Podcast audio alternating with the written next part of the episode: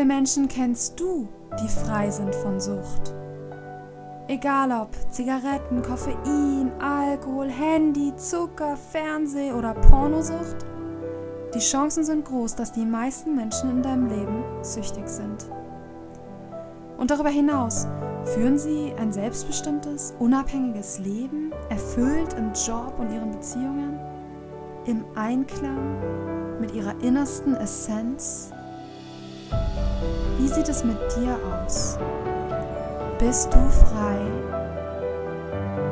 Willkommen im Podcast Unabhängig. Ich bin Jamila von Perger und ich bin davon überzeugt, dass es in der großen Zeit des Wandels auch Zeit für unsere Befreiung ist. Also, lasst uns loslegen, lass reden.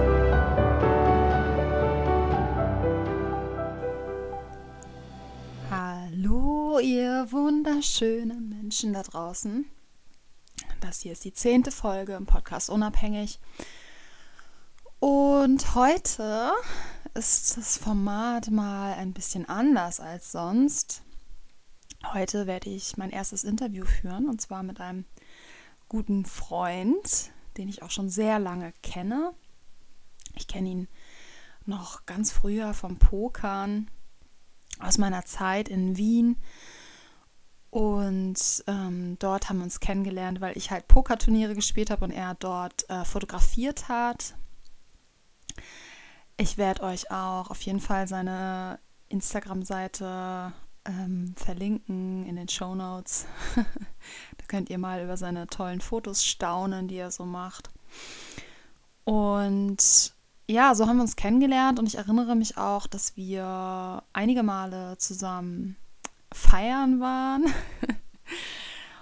und wir uns aber kaum noch daran erinnern, da war es nicht wirklich irgendwas passiert.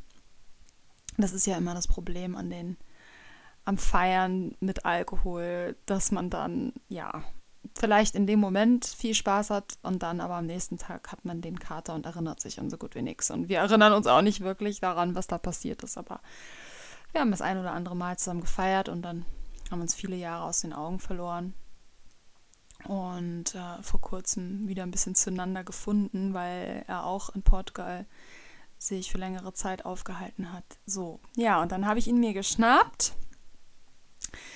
für ein Interview, denn Fabian war viele Jahre süchtig von Marihuana und vom Alkohol. Ja, und äh, darüber reden wir heute. Mehr möchte ich eigentlich auch gar nicht verraten.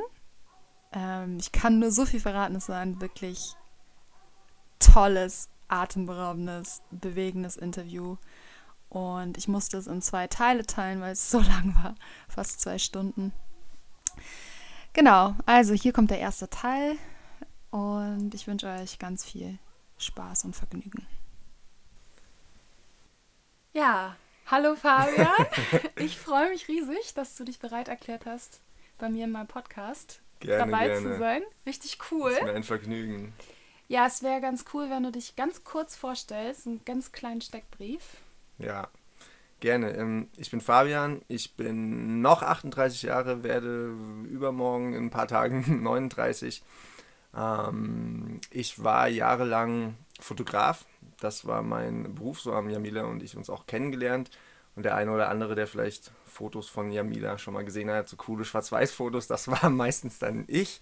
Ähm, ich habe jahrelang auch eben in der, in der Pokerszene ähm, fotografiert. Das war so mein Spezialgebiet, Pokerturniere zu fotografieren, auch immer die WSOP in Las Vegas jedes Jahr.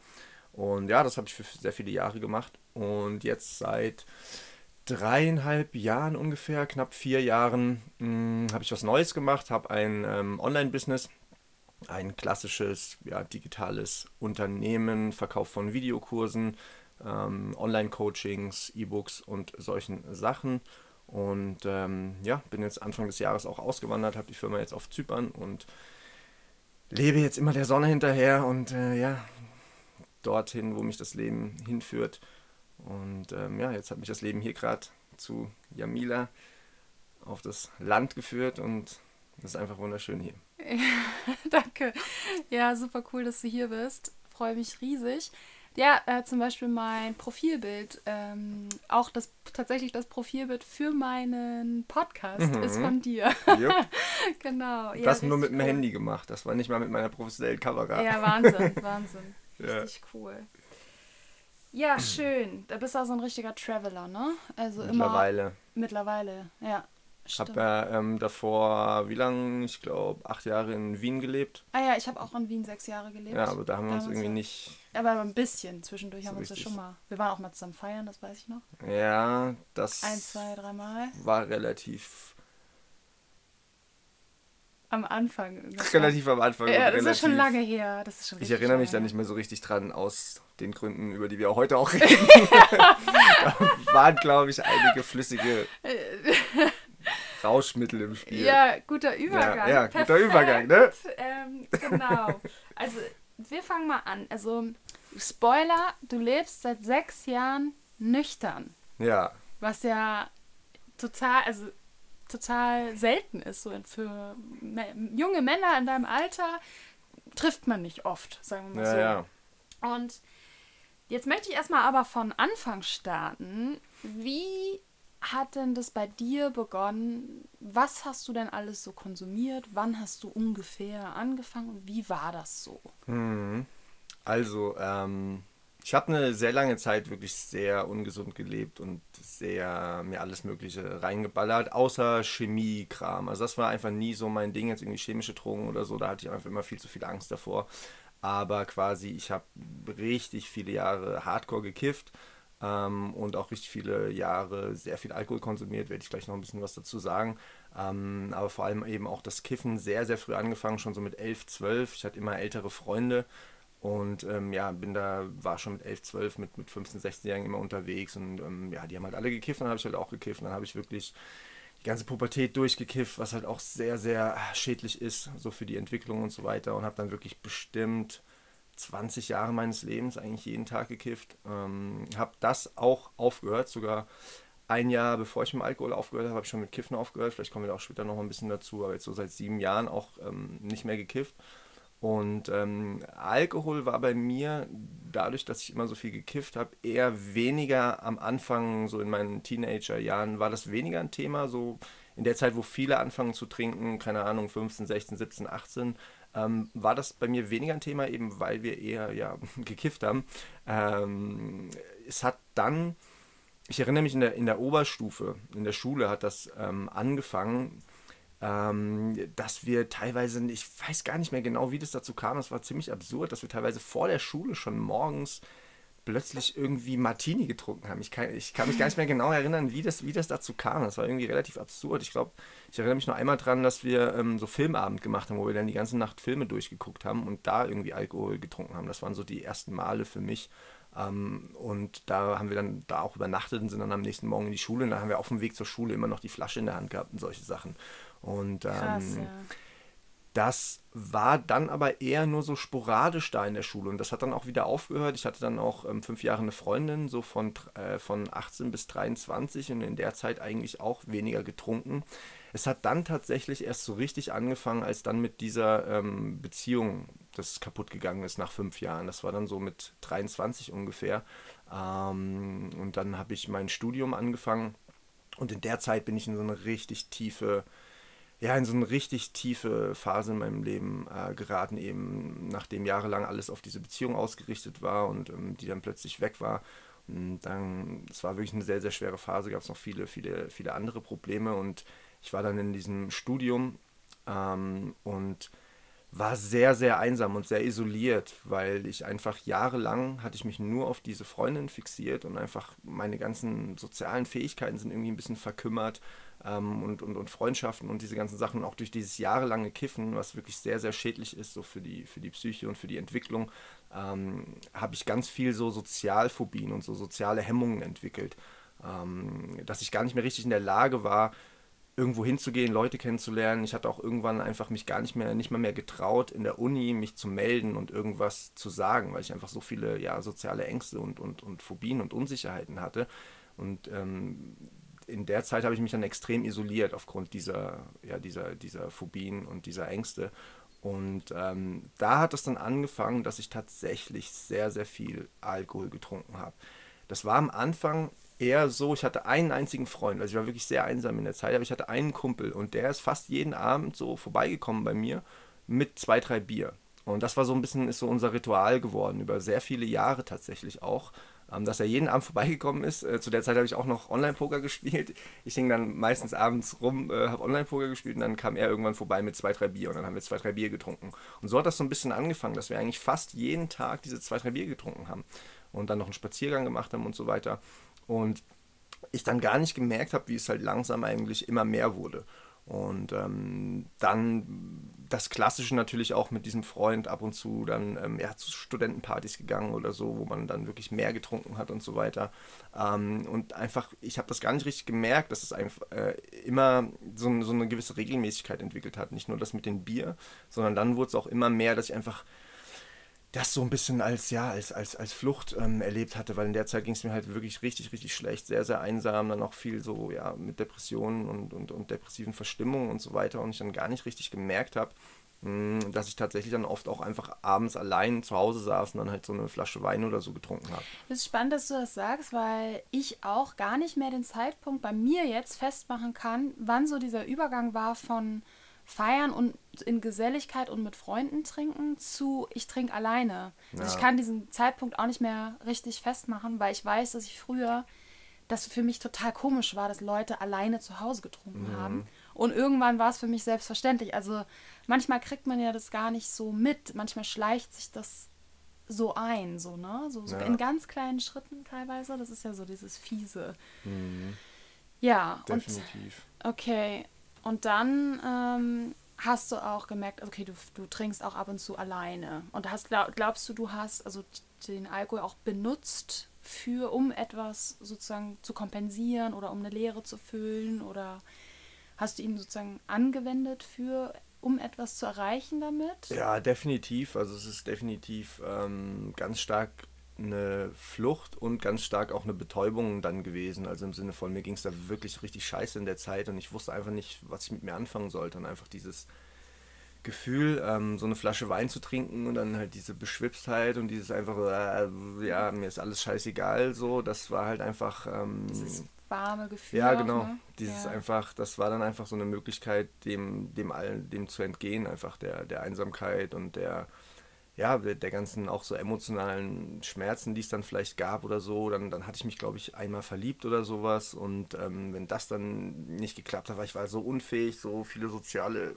ja, einfach soziale Unfähigkeiten und so viele Entwicklungsstörungen, die ich halt auch hatte in, in der Zeit, einfach durch dieses jahrelange Kiffen. Kann ähm, man gar nicht heute, das kann man sich heute gar nicht ja. mehr vorstellen, dass du soziale, also dass du ja. sozial mal irgendwie, da, da, da, wollte ich auch noch mal ganz kurz mhm. einwerfen, das finde ich nämlich extrem interessant, was du sagst mit dem Kiffen jetzt, mhm. weil, also ich persönlich habe das Gefühl, die letzten Jahre ist so Kiffen wieder so total, also so gehypt im Sinne von, Marihuana ist halt nur eine Heilpflanze und das wird jetzt legalisiert, weil es auch besser ist als Alkohol und so. Will ich jetzt auch nicht sagen, dass es schlechter ist als Alkohol, aber ich finde es irgendwie problematisch, dass ähm, Marihuana mittlerweile so dargestellt wird, als wäre es einfach nur eine Heilpflanze und hätte keine Risiken und es ist überhaupt nicht, es ist total cool und überhaupt nicht schlimm und gesund sogar ja. noch. Es wird so fast als gesund gehypt. Ja. Was, was, sagst denn du dazu? Also, als, du hast ja Erfahrung. Ja, ähm, also ich sehe das so, dass es eigentlich zwei, zwei Punkte sind. Zum einen ist es, dass sich ähm, natürlich das Gras über die Jahre halt verändert hat. Ne? Also das, was meine Eltern in der 68er Generation gekifft haben, ähm, war halt nur die, was weiß ich, hat nichts mehr mit der Potenz von, von heute zu tun. Also einfach ja, die, der THC-Gehalt, ja, einfach das 68er Homegrown-Zeug, ja. so, das hat ja kaum was äh, gehabt halt. Und wenn man das sich heute anguckt, ähm, dass sie einfach zehnmal so potent sind und hoch, super hoch gezüchtet.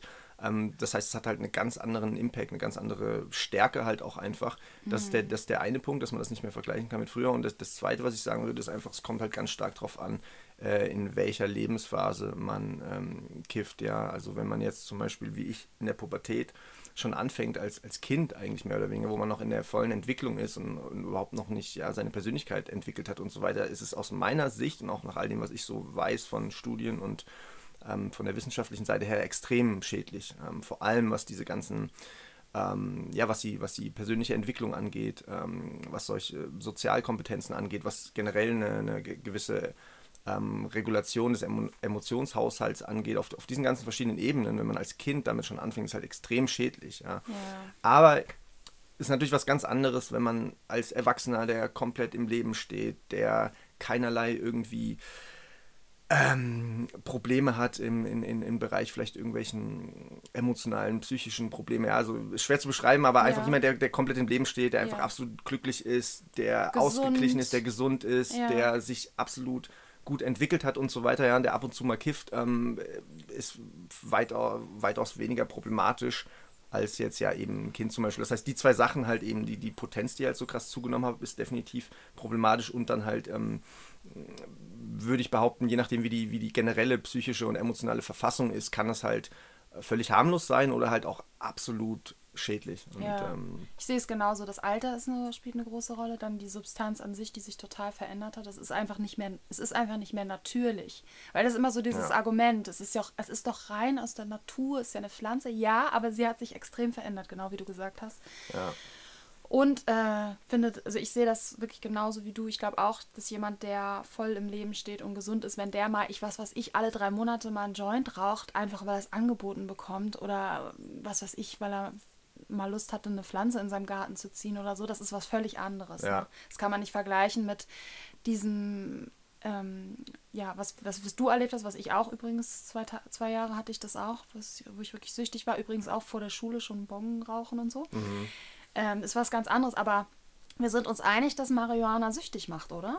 Ja, klar, das ist noch der andere Punkt, den ich auch noch sagen wollte. Es kommt natürlich auch immer darauf an, halt, was man dann für ein Suchtverhalten darum entwickelt, halt, ne? Ob das ähm, wie du schon sagst, einfach mal ab und zu ist oder ob das halt wirklich dann ja zu einer Gewohnheit wird und man nicht mehr anders kann, was halt beim Kiffen halt ganz, ganz leicht der Fall ist, was ja. bei mir auch so krass war, einfach dieses, dass man irgendwann das Gefühl hatte, nichts Schönes mehr genießen zu können, wenn man nicht dabei einen kifft, so, weil mhm. man halt diese Assoziation hat, dadurch wird es halt noch noch schöner und noch intensiver und ne, man spürt alles intensiver. Das ist ja das, was man so mit dem Kiffen verbindet. Und ich kann jetzt nicht einen schönen Sonnenuntergang angucken, ohne dabei zu kiffen. Oder ich kann jetzt nicht einen coolen Film gucken, ohne dabei zu kiffen, weil sonst erlebe ich das nicht so schön.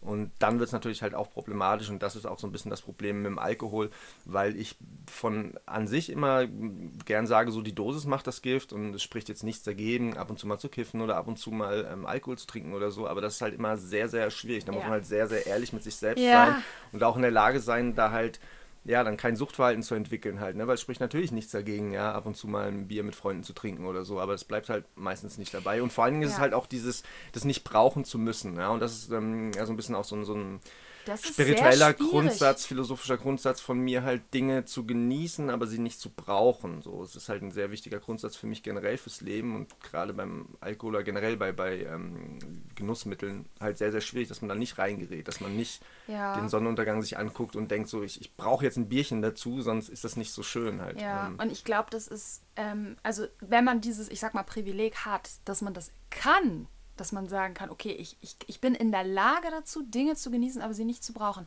Das ist schon mal sehr selten. Mhm. Und dann ist natürlich noch die andere Frage, wie ist es denn, wenn man aber schon mal von etwas süchtig war, also in dem Fall jetzt bei dir zum Beispiel Kiffen, glaubst du, du könntest dann sozusagen, oder machst du das? Machst du das, dass du ab und zu noch mehr jetzt wieder kiffst? Oder ist das für dich sozusagen...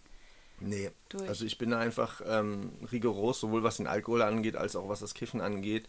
Ähm, für mich funktioniert das nicht, dieses so, so ein bisschen und ab und zu und so. Das ist irgendwie.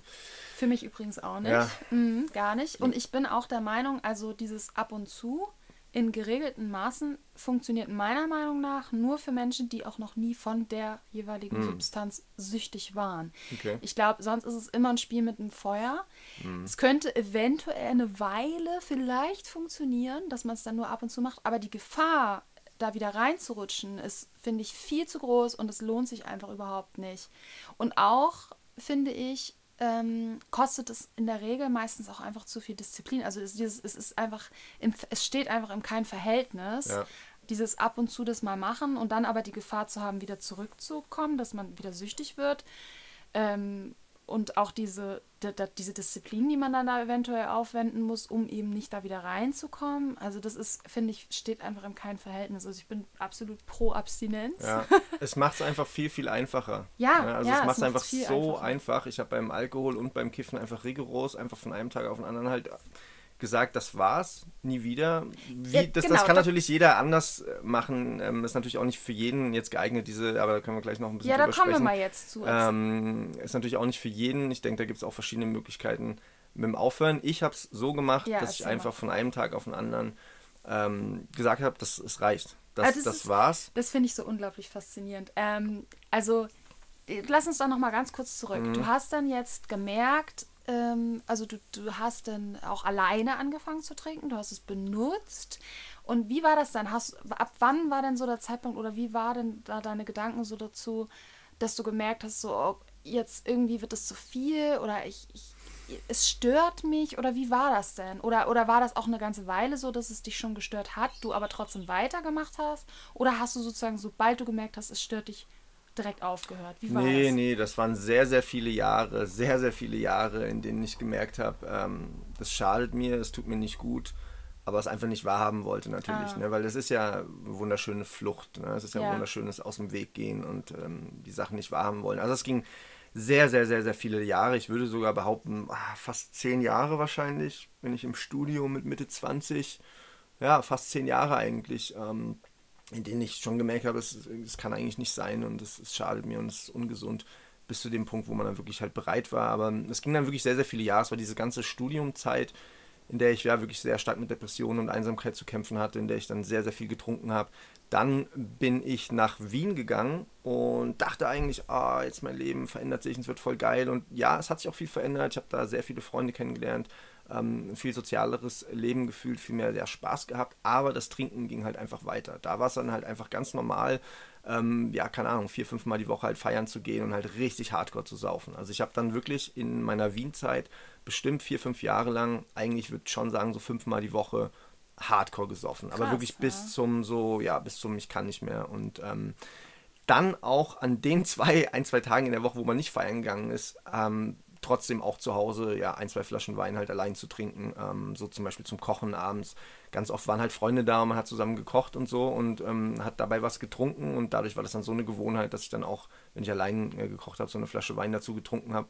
Und ähm, dann, wo es aber richtig, wo ich auch gemerkt habe, es wird immer problematischer, ist dann halt wirklich dieses auch die Schmerzen ähm, zu ertränken halt quasi, also die emotionalen Schmerzen. Sprich, immer wenn es irgendwelche Probleme in meinem Leben gab, egal beruflich, ja, irgendwie einen Job verloren, den ich damals hatte oder ähm, mit, mit Freunden irgendwie eine Freundschaft, die auseinandergegangen ist. Oder vor allem natürlich das große Thema mit Frauen. Immer wenn es irgendwas mit, mit Frauen gab, ne, irgendwie verliebt war oder irgendwas und es dann nicht geklappt hat, immer wenn ich, wenn ich Schmerzen hatte, habe ich immer zur Flasche gegriffen halt. Das war wirklich ein absolutes, ähm, ja, so ein absolutes, immer, immer das Gleiche eigentlich. Und es war dann irgendwann auch ähm, in dieser Wien-Zeit wirklich so, dass ich dann auch monatelang oft, in der es gerade eine sehr schwierige emotionale Phase war, ähm, Angst hatte, abends zum Beispiel nicht einschlafen zu können. Ähm, einfach weil ich so viele Gedanken hatte und so viele emotionale Schmerzen. Es war dann wirklich eine Angst, einfach stundenlang im Bett zu liegen, mit diesen Schmerzen halt allein zu sein, sodass ich dann halt oft einfach abends einfach ein, zwei Flaschen Wein getrunken habe, einfach um, um schlafen zu können. Ja, wirklich, um Ja. dann nicht, um dann nicht so lang,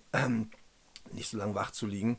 Ähm, und äh, ich meine, wenn man wirklich ehrlich zu sich selbst ist und mal ruhige Momente hat, jeder, der trinkt und der viel trinkt, wenn er ehrlich zu sich selbst ist und in einem ruhigen Moment spürt eigentlich und merkt, dass das nicht gesund ist, ne? dass, es, dass es nicht gut tut. Ähm, aufzu aufzuwachen halt mit Kater und sich scheiße zu fühlen halt. Ähm, all diese Sachen halt. Auch einfach was für wie viel Scheiße einfach auf Alkohol passiert ist. Ne? Das war vor allem dann auch was einfach, wie viel Scheiße passiert ist. Wie viel Streitereien, wie viel irgendwie mit Freunden sich anzuschreien oder auch, auch so Aggressionen. Weißt du, ich bin eigentlich nie, ich bin der, wirklich der friedlichste Mensch der Welt. Mir, mir tut das im Herzen weh, wenn ich aus Versehen auf eine Wespe trete Kann und die töte oder so. Also ich wirklich, ja. ich, wenn ich, wenn ich irgendwie hier, hier die, die, die, die Fliegenfänger hier drin, die, das tut mir schon irgendwie ein bisschen leid. Ähm, also Mhm. Ja. ich, ich habe noch nie irgendjemand, ich kann keiner Fliege was zu Leide tun.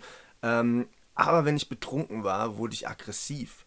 Also ja, dann würdest du auch sagen, also es gibt ja dieses Sprichwort, dass man, wenn man trinkt, dass man dann man selbst wird. Ach, würdest, das. Äh, ja, genau. ja, ich, auch nichts ich von, aber da dann würde ich dich oh, mal fragen, also würd, würdest Mm. du sagen, es hat was in dir hervorgeholt, was du bist, oder, oder es Nee. hat etwas aus dir gemacht, was du ja, nicht bist? Ja, ja, das ist tatsächlich eine sehr interessante Diskussion, die man ja immer wieder führt im Zusammenhang mit Alkohol. Ne? Gibt ja die, das eine Lager, was immer sagt, ja, der Alkohol, der, der macht dich ehrlich und so. Ähm, ich sehe ich seh das nicht so. Ich habe schon so viel Scheiße auch erlebt ähm, von anderen Leuten.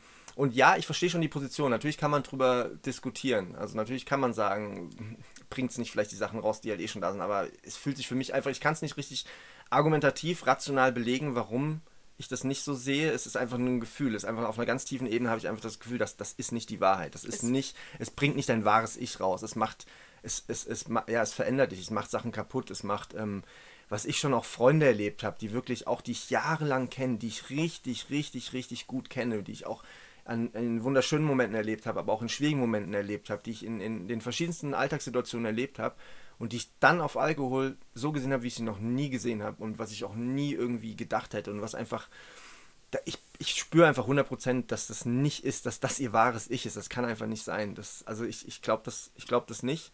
Ähm, weil ich ja jetzt auch merke, wie ich sechs Jahre oder so viele dieser Sachen, die da rausgekommen sind, einfach nie wieder kommen. Und ich bin niemand, der Sachen unterdrückt. Ja? Ich, mache so viel innere Arbeit, so viel Persönlichkeitsentwicklung, Seminare, Workshops, keine Ahnung, beschäftige mich so viel mit mir selbst, meditiere jeden Tag. Also ich bin niemand, der jetzt so Sachen nicht wahrhaben will oder äh, wegschiebt oder runterdrückt, sondern ich arbeite mit ganz vielen auch Schattenseiten und mit ganz vielen meiner, meiner düsteren Seiten und so weiter. Ähm, und da ist nie wieder irgendwas in diese Richtung gekommen, von diesen Sachen, die da teilweise auf Alkohol rausgekommen sind, diese Aggressivität, einfach wirklich, keine Ahnung, so ähm, Gewalt, einfach, also jetzt nicht mal gegenüber Menschen, aber einfach so, keine Ahnung, Spiegel von Autos abzutreten oder Ja. ähm, Scheiben einzuschlagen und solche Sachen, einfach so eine tiefe Frustration, so eine, so eine Aggressivität.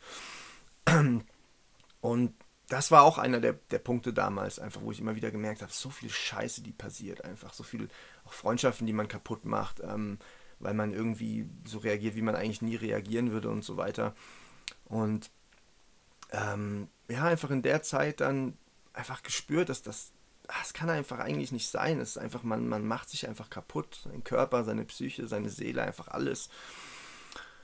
Ja, ich sehe das auch so. Ich glaube auch nicht, dass es äh, irgendwie was aus uns hervorholt, wie wir eigentlich sind, sondern genau das Gegenteil. Ich glaube, es macht was mit uns. Das macht uns zu etwas, was wir nicht sind. Ja. Und du bist ja eigentlich der lebende Beweis dafür, wenn du jetzt sechs Jahre nüchtern lebst und gemerkt hast, du bist aber überhaupt nie so, wie wenn Ja. du auf Alkohol bist, dann ist ja eigentlich Beweis genug für dich, dass Ja. es so ist. Und ähm, also ich kann das auch bestätigen. Also das, was ich, wie ich mich verhalten habe auf Alkohol, äh, würde ich, also das, das, das ist für mich so, als wäre ich da ein anderer Mensch gewesen. Mhm. Also als, als, als wären das zwei verschiedene Persönlichkeiten. Ja. Ja, ähm, okay. Was würdest du sagen, warst du auch körperlich süchtig oder war das eine psychische Abhängigkeit beim Alkohol und beim Marihuana? Ähm, also bei Marihuana war es definitiv auch körperlich so, dass, ähm, wobei das, weiß ich nicht genau wissenschaftlich, ich kann das nicht jetzt genau äh, beschreiben. Red mal nur von so, dir, Ja, nur wie es bei dir war. psychosomatisch ist und so weiter. Es war schon stark so, weil das wirklich meine absolute Routine war, direkt nach dem Aufstehen als erstes einen zu kiffen. Also das war wirklich halt so jahrelang, 10, 15 Jahre lang eigentlich das Erste, was ich jeden Tag gemacht habe. Und ich tatsächlich das Gefühl hatte, wenn ich das nicht gemacht habe, dass ich ähm, ja einfach wirklich so, so zittrig war ähm, Ja. nach dem Aufstehen, dass ich, dass ich geschwitzt habe, auch so ein bisschen, dass mein ganzer Kreislauf, mein ganzes Kreislaufsystem irgendwie ähm, ja, einfach komisch, der Kreislauf einfach gar nicht so richtig in Schwung war und erst wenn ich dann gekifft habe, dann war ich so, ah, dann war es wieder so mein Normalzustand. Also ich bin durch dieses wirklich jahrelange ähm, Kiffen, brauchte ich das einfach, um in so einen Normalzustand eigentlich zu kommen. Ähm, das würde ich dann schon so ein bisschen als körperlich bezeichnen. Würde ich auch sagen, ja. Und ähm, beim Trinken würde ich das eher nicht sagen. Habe ich irgendwie nicht so das Gefühl. Ich glaube, das Trinken war noch stärker nur eine psychische Abhängigkeit und eben eine Flucht und eine Kompensation und ein aus dem Weg gehen, ganz starkes aus dem Weg gehen.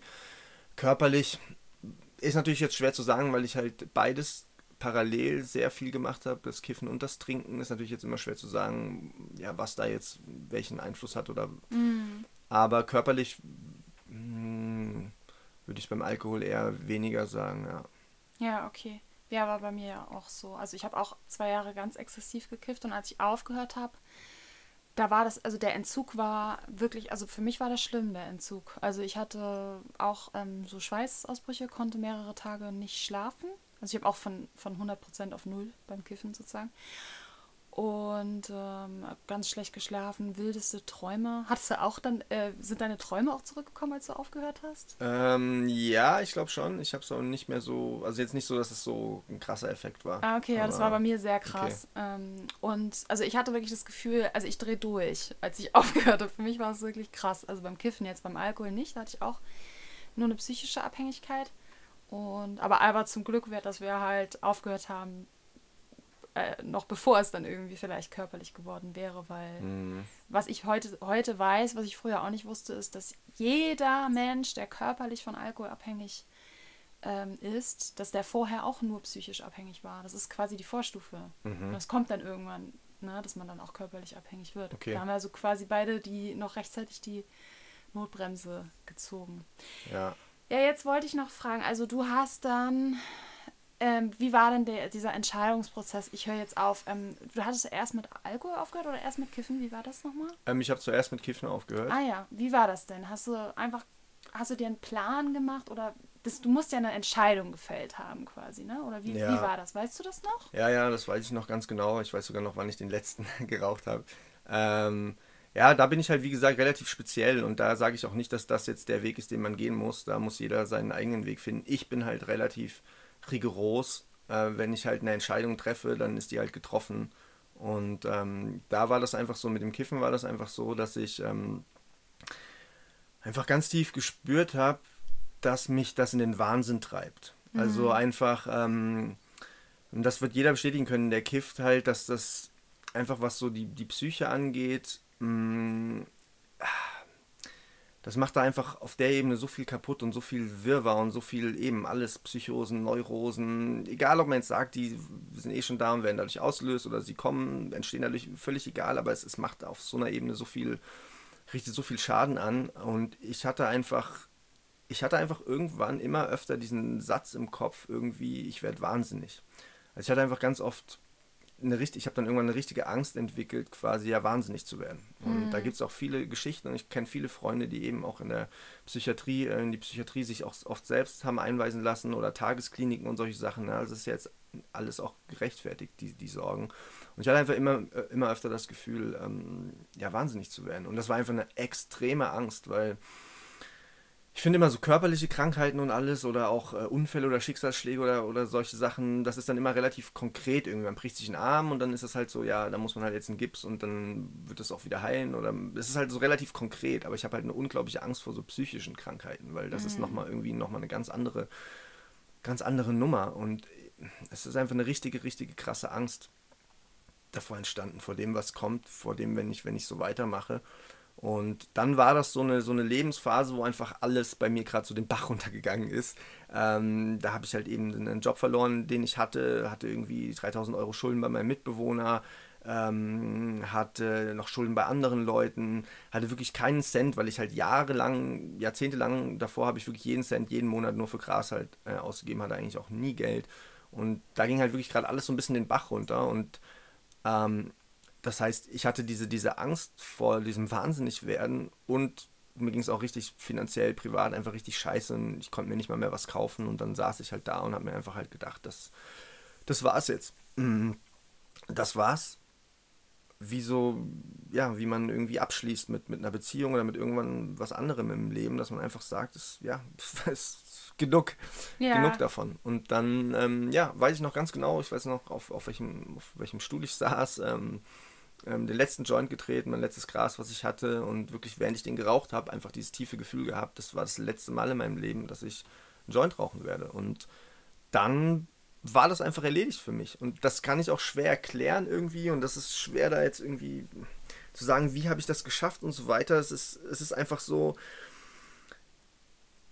eine Entscheidung zu treffen, das ist für mich dann einfach, da gibt es dann einfach kein Zurück mehr. Das hat für mich dann auch einfach was mit, ah, ist immer so schwierig darüber zu reden, weil das klingt dann immer so, als hätten die anderen Leute, die das halt nicht schaffen, als würde ihnen irgendwas fehlen oder so, aber so sehe ich das gar nicht. Aber für mich persönlich ist es einfach so, wenn ich eine Entscheidung treffe und es dann nicht zu machen, das würde mich selbst einfach so runterziehen oder das würde mich selbst einfach so in Frage stellen oder das würde einfach selbst meine, alles, wofür ich stehe, meine Integrität und einfach, es ist schwer in Worte zu fassen, aber für mich ist es einfach selbstverständlich, wenn ich eine Entscheidung treffe, dass es dann halt auch ähm, kein Zurück mehr gibt.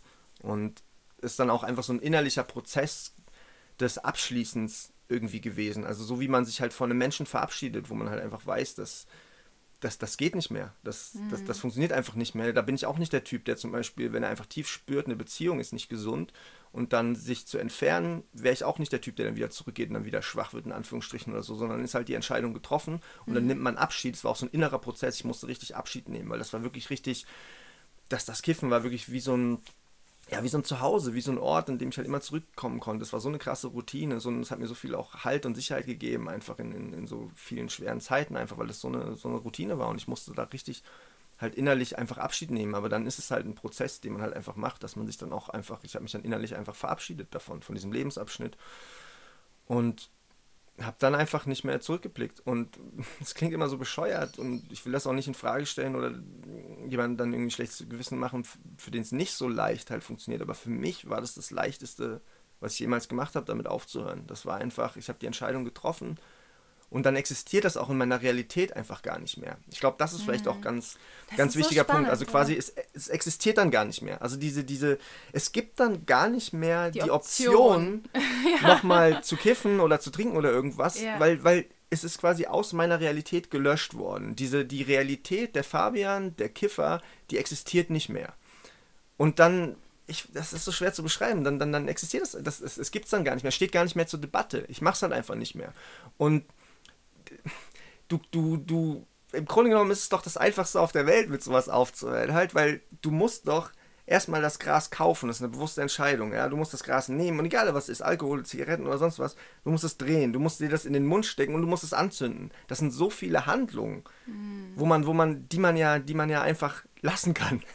Ja, ich, ja, es ist echt super, super spannend, weil ich weiß, was du meinst. Also ich persönlich habe auch schon zum Beispiel beim Rauchen und auch beim Alkohol und so, ich habe da mehrere Anläufe gebraucht und ich hatte auch beim Rauchen mir geschworen, nie wieder zu rauchen. Und ein halbes Jahr später habe ich halt wieder geraucht. Und du hast auch recht damit, dass das natürlich die eigene Integrität, also ähm, ja, wie sagt man das jetzt? Naja, unter, unterwandert. Unter, ja, ja, also und dass man, das habe ich auch schon mal in einer Folge gesagt, dass man quasi das Vertrauen in sich selbst verliert mhm. und in seine Entscheidung. Und das war bei mir zum Beispiel sehr, sehr, sehr oft so. Also, und das Problem ist halt, wenn du es einmal oder mehrmals gebrochen hast, dann weißt du ja schon im Vorhinein, wenn du dich für was entscheidest, dass es eigentlich im Grunde trotzdem die Option gibt, dass es nicht klappt. Es ist interessant, wie unterschiedlich so die Menschen sind. Und aber es, es ist ja voll schön, dass es für dich so geklappt hat. Aber es war ja schon so, wie du auch gesagt hast, dass du ziemlich viele Jahre gebraucht hast, um an diesen Punkt zu ja. kommen, obwohl du ja vorher schon gemerkt hast, dass es dir schadet. Ja, ja. Das, das muss man natürlich auch dazu sagen, stimmt. Wenn ich das jetzt so erzähle, dann ist das, ähm, das, das, dann war dieses von einem Tag auf den anderen aufzuhören, nie wieder zurückzublicken, das einfach so, was ich jemals gemacht habe, war ein Prozess von vielen Jahren, du hast schon recht, ja. ja. Und dann dann war quasi schon viele Jahre davor schon der Moment, wo ich, wo ich eigentlich gespürt habe, dass es, das, das geht so nicht weiter und ich habe es eben noch nicht geschafft aufzuhören. Ja, klar, wenn man es so sieht, dann war es nicht so leicht, ähm, weil ich eben sehr viele Jahre gebraucht habe, aber da habe ich es auch nie bewusst halt versucht, quasi aufzuhören. Ja. Also so war das halt. Ich habe viele Jahre schon gespürt, beides, Kiffen und Alkohol schadet mir und, und ich wusste schon die ganze Zeit, es wird irgendwann der Tag kommen, an dem, das, an dem ich damit aufhören muss. Ähm, aber ich war halt einfach nicht bereit dazu. Ich war ja. halt einfach nicht, noch mhm. nicht bereit und habe es auch nicht versucht. Ja. Und dann ab dem Moment, wo ich es quasi zum ersten Mal wirklich versucht habe und die Entscheidung getroffen habe, das war's, ab da war es dann richtig leicht. Ah, ja. Und so habe ich auch ein bisschen das Gefühl, vielleicht, ähm, man muss da wirklich innerlich auch bereit dazu sein halt. Ähm, genau, das ist das vielleicht Gefühl, das Ding, weil ich war vielleicht eigentlich noch gar nicht bereit. Ich habe also, bei mir war es glaube ich auch ganz oft so, ich habe halt so gewusst, okay, das ist scheiße, ich will das nicht mehr, ich höre jetzt auf. So, aber es war eigentlich ein totaler sogenannter Spontanversuch. Es war nicht wirklich, dass ich wirklich bereit war und wirklich schon an diesem Punkt war, aufzuhören und dann einfach quasi spontan versucht habe, aufzuhören. Ich glaube, das dass das viele so trifft. Das sind ja eh immer, du hast ja eh immer die zwei Seiten. Die eine Seite, die will kiffen, die will trinken, die will berauscht sein, die will fliehen. Und die andere Seite, die kleine, leise, weise Stimme in dir, die weiß ja genau, dass es nicht gut für dich ist. Da ist ja immer ein Zwiespalt im Grunde genommen. Ne? Und mhm. da dann eben, ja, jetzt habe ich den Faden gerade verloren, worauf ich hinaus wollte. Ähm, Macht ja nichts. Ja, da, äh, dass man, dass man bereit, dass man bereit sein muss und ja, nicht, genau. Nicht nur so vielleicht, weil, ja, weil, weil andere das sagen, dass es ungesund ist oder weil man einen kurzen Impuls vielleicht mal hat, sondern man muss da richtig auch diese innere Arbeit machen, das richtig tief zu spüren, dass man es. Ja, und dass man dann eben wirklich, äh, also auf diese Weise, innere Stimme, die das ja eigentlich schon immer weiß, dass es schlecht für einen ist, also sich dann quasi für die 100% zu entscheiden. Ja. Und die andere Stimme, die sagt, ich will aber jetzt, ich will jetzt den Rausch, ich will jetzt bedüdelt sein, äh, dass man diese Stimme quasi keine Stimme mehr gibt. Dass man, wie du schon gesagt hast, es gibt dann diese Option einfach nicht mehr. Das ist jetzt, ich kann das jetzt von heute, kann ich das auch verstehen. Also jetzt, wo ich mit dem Alkohol aufgehört habe und ich weiß, ich fange nie wieder an und ich habe es wirklich geschafft und bin an diesem Punkt und bin drüber hinweg, da ist es für mich auch so, dass sollte da nochmal diese Stimme irgendwie kurz aufflackern und zu so sagen, hey, hier, äh, Jamila, aber jetzt wäre doch ganz schön, ein Bierchen zu trinken, dann ist für mich diese Stimme die, ich, ich höre die vielleicht ganz kurz mal, aber die kommt, die hat für mich null irgendwie eine Kraft. Ich, ich beobachte die und belächle die vielleicht sogar und sage, huch, was kommt denn das jetzt hier für ein lustiger Gedanke? Nee, danke. Und dann ist vorbei. Aber in dem Moment, wo du dich quasi auf eine Diskussion mit dem Gedanken einlässt und sag, dann, dann kommst du halt ins Wanken. Ne? Hm. Und das hast du wahrscheinlich, so wie ich das verstanden habe, gar nicht gemacht. Also wenn jetzt nochmal ein Gedanke aufgeflackert ist, von wegen, oh, jetzt ein Kiffen, dass du da gar nicht dich drauf einlässt, ne? Auf, auf irgendwie so einen Gedanken, dass man das äh, einfach fest. Ja, weil es halt, also, es ist halt echt schwer zu beschreiben, weil es halt einfach nicht mehr existiert. Es ist halt einfach so, ich kann es nicht anders sagen. Kann, das ist kann halt, denn die Stimme auch gar nicht mal? Also, oder erinnerst du dich nicht mehr? Mm, nee, also. Ah, krass. Weil die, bei mir kommt die Stimme schon ab und zu mal, aber ich lasse sie halt nicht. Es gibt halt keine Diskussionsgrundlage und ich bin der Boss sozusagen. Und ich lasse ja. mich da nicht drauf ein. Ich weiß nicht, das ist, glaube ich, wirklich einfach dieses, dass es aus der Realität quasi tatsächlich einfach aus seiner eigenen inneren Realität dieses Thema halt einfach zu verbannen, halt, dass es einfach nicht mehr existiert. Das ist so ähnlich halt wie zum Beispiel mit äh, tierischen Produkten oder so. Ne? Ich esse jetzt seit vier, fünf Jahren vegan und da ist halt auch so, die, das existiert halt gar nicht, dieses Fleisch ja. oder Fleisch sowieso nicht, aber auch so Milchprodukte oder so. Das ist halt einfach, ja, das existiert halt einfach gar nicht mehr. Ich fühle mich so wohl mit, mit meinen äh, Pflanzen und ja. es fühlt sich so gut an und ähm, es fühlt sich richtig an auf allen Ebenen. Das ist halt, das ist einfach meine Welt und dann existiert das andere gar nicht mehr. Auch wenn ich in den Supermarkt reingehe, die ganzen Regale, ja, mit den ganzen Milchprodukten oder Fleisch, die existieren halt gar nicht. Die sehe ich halt auch gar nicht. Und ich bin da seit Jahren nicht mehr in diese, in diese Gänge reingegangen, wo diese Sachen sind. Das existiert halt irgendwie einfach gar nicht mehr. Und so ist es da halt irgendwie auch. Dieses ganze, also eben Milchprodukte, Alkohol, Drogen, das sind halt einfach Sachen, die, die, die existieren halt in meiner Welt halt einfach gar nicht mehr, weißt du, weil wir leben ja sowieso in unserer eigenen Welt mehr oder weniger, ja. ne? unsere Welt aus Gefühlen und Gedanken und so weiter und wir schaffen uns ja eh unsere eigene Welt und Deswegen stört mich das auch überhaupt nicht, wenn andere Leute kiffen oder trinken oder so, weil das ist halt einfach deren. Das wäre auch noch eine Frage gewesen, ja. die ich hätte. Ja, also hast du quasi, du hast also innerlich also einen richtigen Identitätsshift sozusagen richtig geschafft. Du hast quasi diesen, den alten Fabian, der konsumiert hat, den hast du sozusagen gehen lassen. Also den hast du der, der, hat keine Kontrolle mehr über dich. Ne? Du hast sozusagen den neuen Fabian gewählt und das alte hat dann quasi keine Option, ist keine Option mehr. So ungefähr. Ja. Ähm, Weil es, der, der alte Fabian, der existiert ja schon im Grunde noch, ne? Aber der, der, er ist ein Teil von dir, aber ein Teil deiner Vergangenheit und in deiner Zukunft ist er quasi nicht mehr präsent, nicht mehr, ja, gibt's ja, kannst du mal sagen, wie du das Ja, es sind halt natürlich auch so viele, äh, irgendwie so viele Themen und so viele Sachen, die da irgendwie reinkommen. Es ist schwer, da jetzt so ein bisschen die, die auch einen eine logischen Zusammenhang immer zu finden oder auch eine chronologische Reihenfolge, weil mir kommen so viele Sachen halt in, in, den, in den Kopf und so weiter. Ähm, was es damals aber auch ganz viel war, was ich auch wirklich jedem den Tipp geben kann, eigentlich ist quasi, ich habe es gemacht, mir rigoros halt einfach von einem Tag auf den anderen die Sachen aufzuhören. Das weiß ich aber, funktioniert für viele nicht. Ähm, was ich aber auch parallel gemacht habe, ist einfach statt Sachen aufzuhören, einfach positive neue Gewohnheiten ja. zu entwickeln. Ne? Das wäre eh auch eine Frage noch von mir gewesen. Was hast du denn, hast du denn, was hat sich denn verändert, als du aufgehört hast? Hast du neue Sachen, neue Routinen äh, dir erschaffen? Hast du eventuell was ersetzt? Hast du was durch, hast du etwas Neues, also die, die alten Sachen durch was Neues ersetzt? Was hat sich verändert? Was hast du, was hast du gemacht? Hast du das bewusst gemacht oder unbewusst? Mm ja, vielleicht können wir da gleich noch drauf kommen, ja. auch im Sinne von eben Ersatzsüchte vielleicht, mhm. die es gegeben hat, aber auch eben positive ähm, ja, Sachen, die man halt ausgetauscht hat. Aber um da vielleicht, vielleicht chronologisch noch ein bisschen den, den Bogen reinzukriegen, weil wir haben jetzt viel auch über das Kiffen, mit dem Kiffen aufhören geredet und ja. jetzt nicht so sehr den Alkohol. Stimmt, vielleicht, stimmt. wenn mir da noch ein paar Sachen zu ja, gerne. Ähm, einfallen. Ähm, da war das eben auch so, dass es viel auch einfach dieses körperlich-psychische und dieses abgefuckt Gefühl war, irgendwie, was sich dann einfach so falsch angefühlt hat. Ne? Einfach dieses, dieses sich zerstören. Das ist einfach, ah, wenn man viel trinkt, das fühlt sich einfach, hat sich irgendwann einfach angefühlt, ich würde, als würde ich mich kaputt machen. Ne? Als würde ich mich einfach zerstören. Einfach.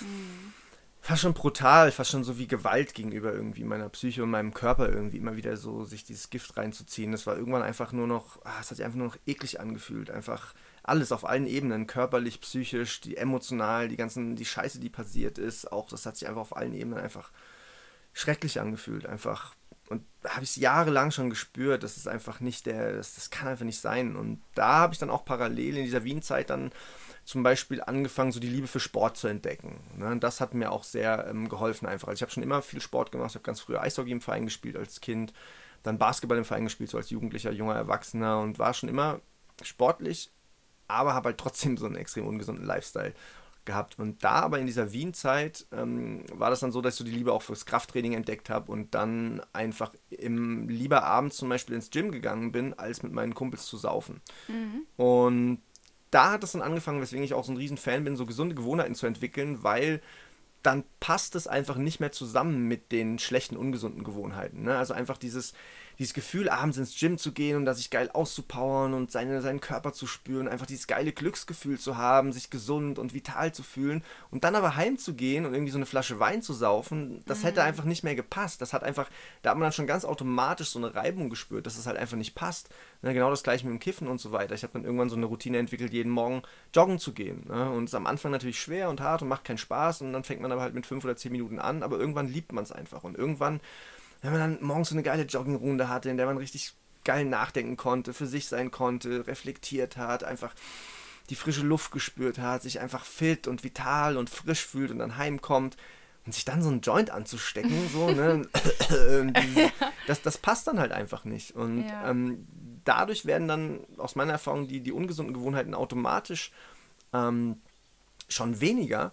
Mhm. Und dann war das ähm, auch so beim Alkohol, dass dann irgendwann auch so ein, so ein gewisser Negativ-Höhepunkt äh, erreicht war mit der legendären Las Vegas-Story. Oh, die wollen wir jetzt, jetzt, unbedingt hören. Ja, aber nicht, ja, die, die kann ich nicht im, im Detail. Ähm, okay, aber grob. Im Detail nicht erzählen. Und leider müssen wir hier Schluss machen und ihr könnt dann die legendäre Las Vegas Story in der nächsten Folge hören. So viel sei verraten, es wird wild und ja, ich finde, er erzählt es doch schon ziemlich detailliert. also freut euch darauf und auf noch viel, viele weitere mega inspirierende Worte von Fabian. Dann würde ich sagen, macht's gut, bleibt sauber und bis zum nächsten Mal. you